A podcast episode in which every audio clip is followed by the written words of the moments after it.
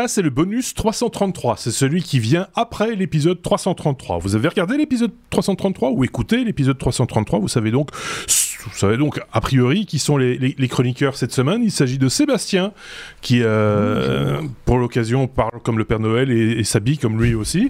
Et euh, de l'autre côté, nous avons euh, Benoît qui lui s'habille comme les fans du Père Noël avec son pull de Noël. salut Benoît. Le bonus, 15 minutes maximum pour euh, parler de ce dont on n'a pas parlé dans l'épisode euh, qui précédait. Et donc, euh, on ne va pas traîner parce qu'il y a du pain sur la planche. Il y a quand même quelques sujets. Sébastien, on va commencer avec toi. tu voulais parler d'un. Quand on construit un processeur dans Minecraft. Vous, avez bien bien entendu, il n'y a pas de faute de frappe, c'est bien. Euh, Minecraft est Turing complet. Euh, alors, un processeur, c'est quoi? C'est jamais, et ça fait un lien avec l'épisode 333, donc si vous ne l'avez pas encore écouté, euh, l'épisode de la semaine passée, allez l'écouter après le bonus, parce que les, deux se, tiennent. Un processeur, c'est quoi? C'est jamais que des portes logiques, des gates qui font des et, des ou, des, des ou exclusifs. alors, sur base de ça, on met quelques registres, quelques capacités de mémoire, et à partir de ces opérations logiques de ben, il y a moyen de faire des additions, des soustractions, des multiplications. Et une fois qu'on a ça, on peut commencer à créer euh, euh, des, choses un peu plus complexes.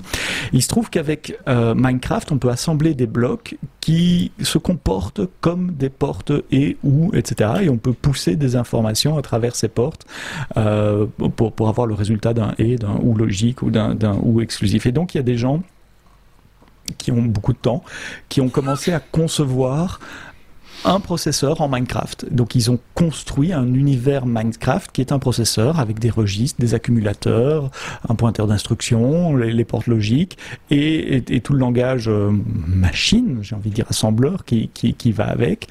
Et ce processeur est fonctionnel. Donc il y a moyen dans Minecraft de concevoir un circuit électronique, ce qui est un super exercice d'ailleurs pour apprendre comment fonctionne un processeur. Si vous êtes étudiant et que vous allez euh, vous apprenez comment fonctionne un, processeur, c'est un très bon moyen de le, de, de le faire cadencé à 1 MHz, si je me souviens bien. Et non seulement ils ont réussi à faire le processeur, mais ils arrivent aussi à faire, à définir en Minecraft les instructions, c'est-à-dire en assemblant des blocs Minecraft, je suppose un peu à, la méthode des cartes perforées, de, faire des blocs d'instructions qui peut, que, le processeur peut, que le processeur Minecraft peut exécuter. Donc non seulement ils ont construit le processeur dans Minecraft, mais ils ont aussi construit des, mondes, des univers qui sont des applications. Et donc euh, l'appli d'exemple, c'est un Tetris. Et, ils ont réussi à faire un, concevoir la machine qui exécute et le code, j'espère que je suis clair, en Minecraft pour faire des jeux dans Minecraft.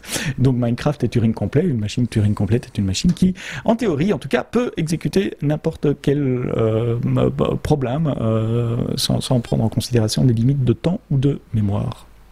Ça me fout la trouille. Tes, sujets me foutent. Il y a des mecs qui pensent à des trucs comme ça. Euh, voilà, y a, on, mettra le lien évidemment, comme chaque fois, vers, cette news.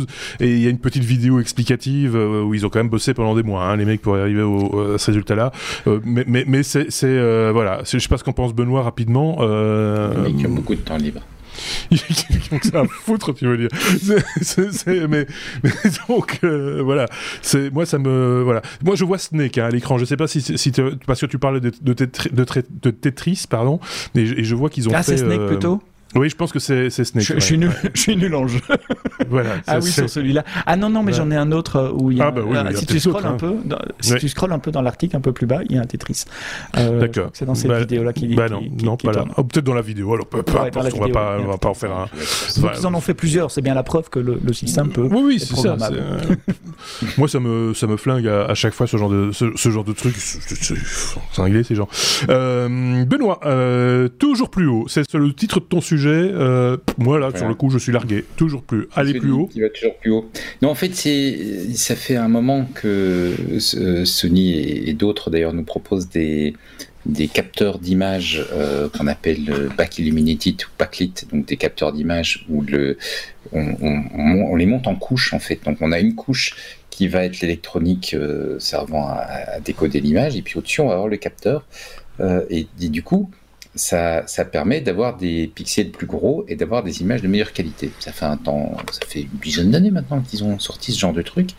Et là, Sony va un peu plus haut, avec une couche plus haute. Ils avaient deux couches, maintenant ils font trois couches. Tu vois, comme un gâteau, on rajoute des mhm. avec de la crème entre eux.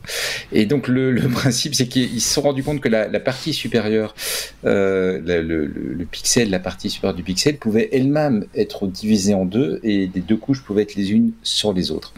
Je ne vais pas rentrer plus en détail euh, dans, dans le sujet parce que c'est, ça, ça va être un peu technique, mais ça veut dire que dans pas très longtemps, on va avoir des smartphones avec des capteurs qui vont être beaucoup plus efficaces, avec des pixels beaucoup plus grands, et donc la capacité soit d'avoir euh, des résolutions beaucoup plus élevées, soit des, des, images qui seront vachement meilleures quand on sera à l'intérieur et qui fait sombre, par exemple, parce qu'on est en train de découper sa bûche de Noël.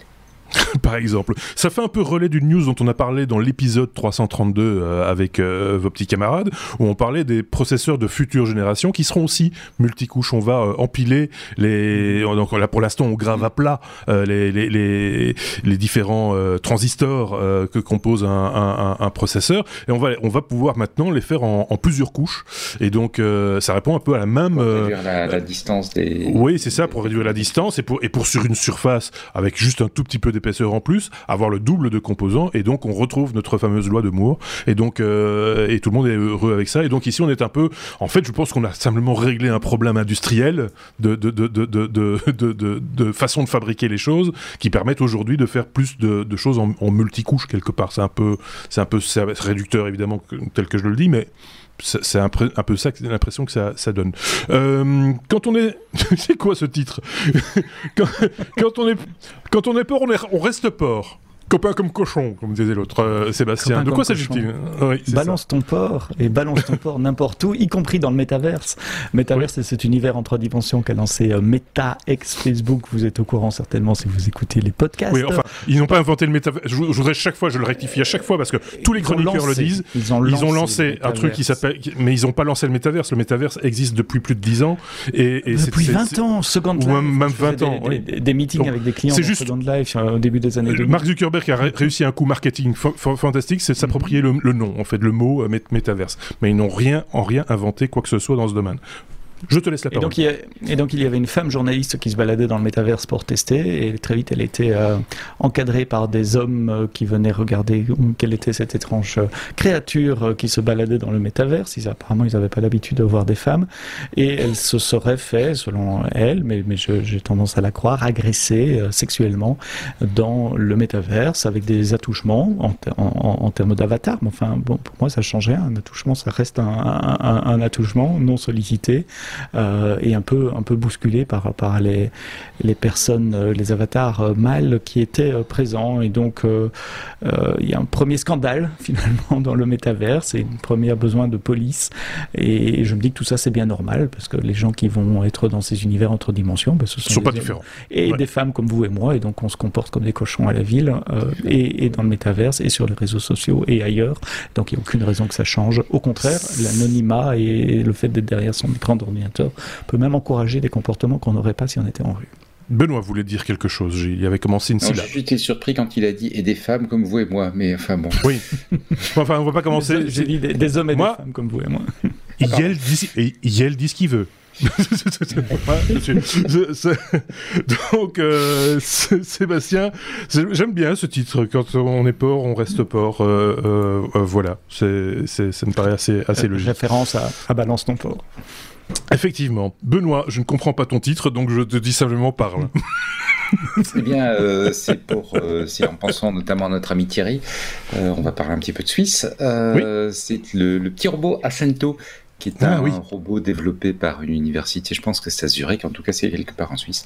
Et le, robot a cette particularité d'avoir à la fois des roues et des jambes.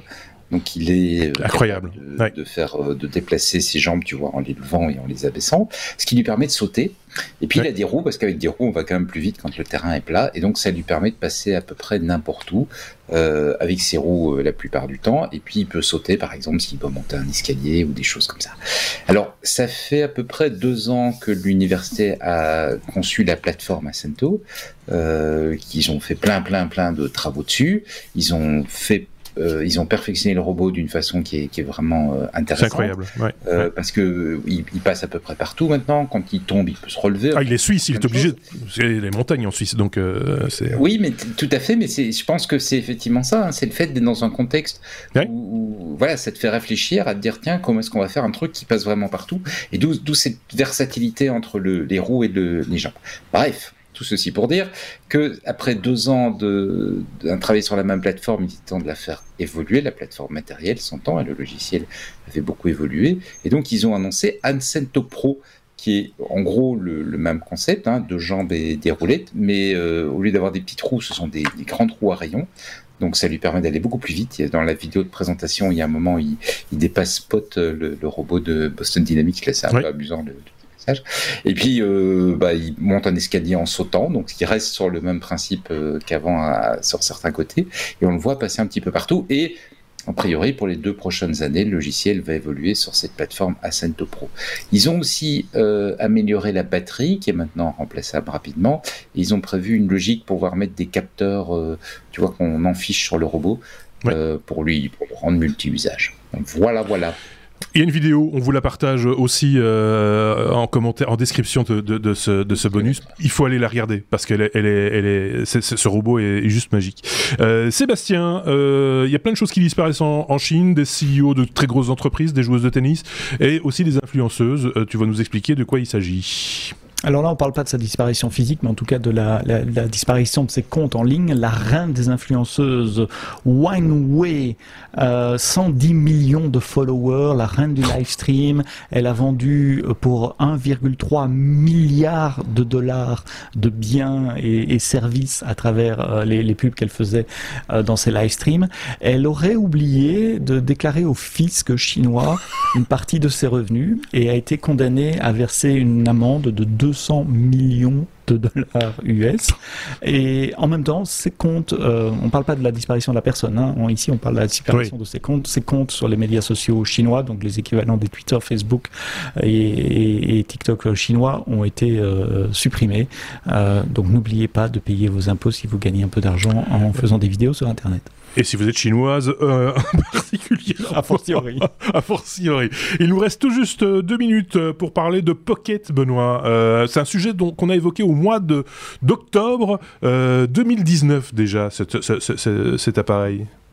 C'est pas tout jeune. Hein. Non. Donc le, le principe, c'est d'abord, d'abord, il arrive maintenant, paraît-il. C'est un, un, petit, un petit remplaçant de, de console type Game Boy euh, ou plein d'autres, euh, avec des adaptateurs, plein d'autres euh, consoles de jeux.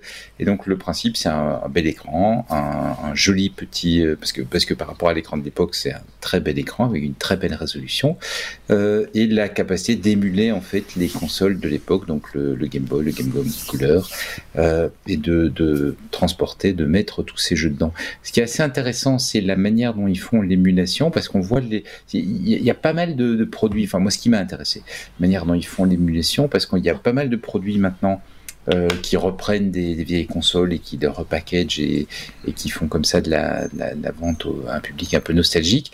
Mais là où pendant tout un temps c'était des émulateurs logiciels il y en a un certain nombre sur Internet, donc les, sociétés téléchargeaient l'émulateur logiciel, euh, l'emballaient dans un joli petit emballage et puis mettaient ça sur le marché.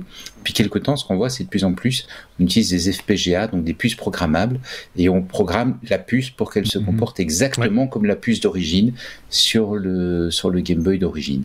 Et donc voilà, le, le, petit écran va être protégé parce que c'est moderne, donc va être protégé par le même Gorilla Glass qu'on a sur son iPhone. Donc c'est un. Pour le reste, le, produit est monté un petit peu en gamme. Pour le, pour le reste, le facteur de forme du truc ressemble à une Game Boy. Hein. C'est à s'y méprendre, euh, ça, ça de, de, toute façon. Et c'était pour euh, conclure donc ce, ce bonus. Bravo messieurs. 15 minutes, même pas 15 minutes, pour nous parler de ces sujets dont on n'avait pas évoqué l'existence dans l'épisode habituel. C'est le principe du bonus. On se retrouve très bientôt pour un, nouvel épisode, bien sûr. Euh, passez de bonnes fêtes, enfin, en tout cas, euh, un bon réveillon de, Nouvel An si on ne s'entend plus. On revient avec un épisode avant, euh, avant la, nouvelle année. On vous souhaite déjà une très bonne année 2022 et toute l'équipe se joint. À moins, j'imagine, à moins que nous ils se disent oh non non non non 2021 déjà on l'a fait, on a vu ce que ça a donné, donc on va pas commencer commencer à souhaiter des trucs qu'on va pas pouvoir tenir en 2022. C'est terminer ces histoires-là. Si on ne disait rien pour une fois. Euh, n'hésitez pas à commenter, à partager les réseaux sociaux, tout ça. Merci en tout cas de nous avoir écoutés. Merci Sébastien. Euh, et, bye bye. Et à très bientôt, à l'année prochaine, euh, ainsi qu'à Benoît, à, l'année prochaine. Et, bonne année à tous. Prenez soin de vous, prenez soin des autres également. Salut